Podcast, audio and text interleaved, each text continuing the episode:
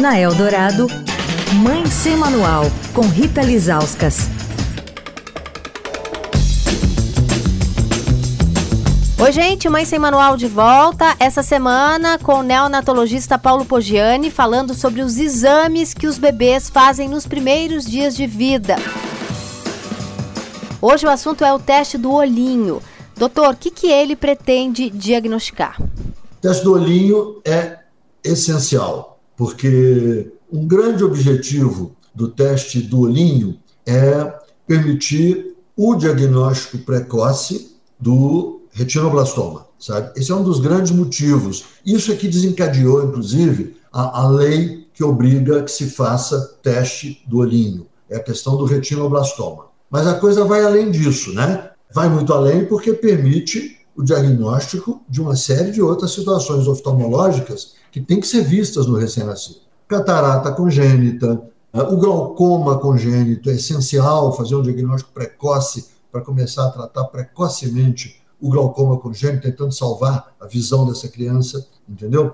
Mas é preciso lembrar que o teste do olhinho, ele não deve ser uma situação privada do nascimento, sabe? Restrita, melhor do que privada, restrita ao nascimento, sabe? Porque é preciso que o pediatra, por exemplo, no seu consultório, com um mês, com dois meses, com três meses, esteja atento ao olhinho do bebê.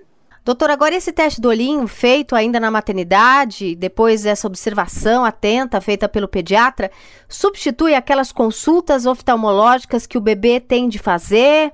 É a mesma coisa? São coisas diferentes? Não substitui, e eu quero dizer com ênfase que todo bebê deve ir ao oftalmologista com seis meses de vida, entendeu? Porque aos seis meses o bebê pode sair de lá de óculos, amarrado aqui atrás, sabe? Com diagnóstico de miopia. Amanhã, o teste do coraçãozinho.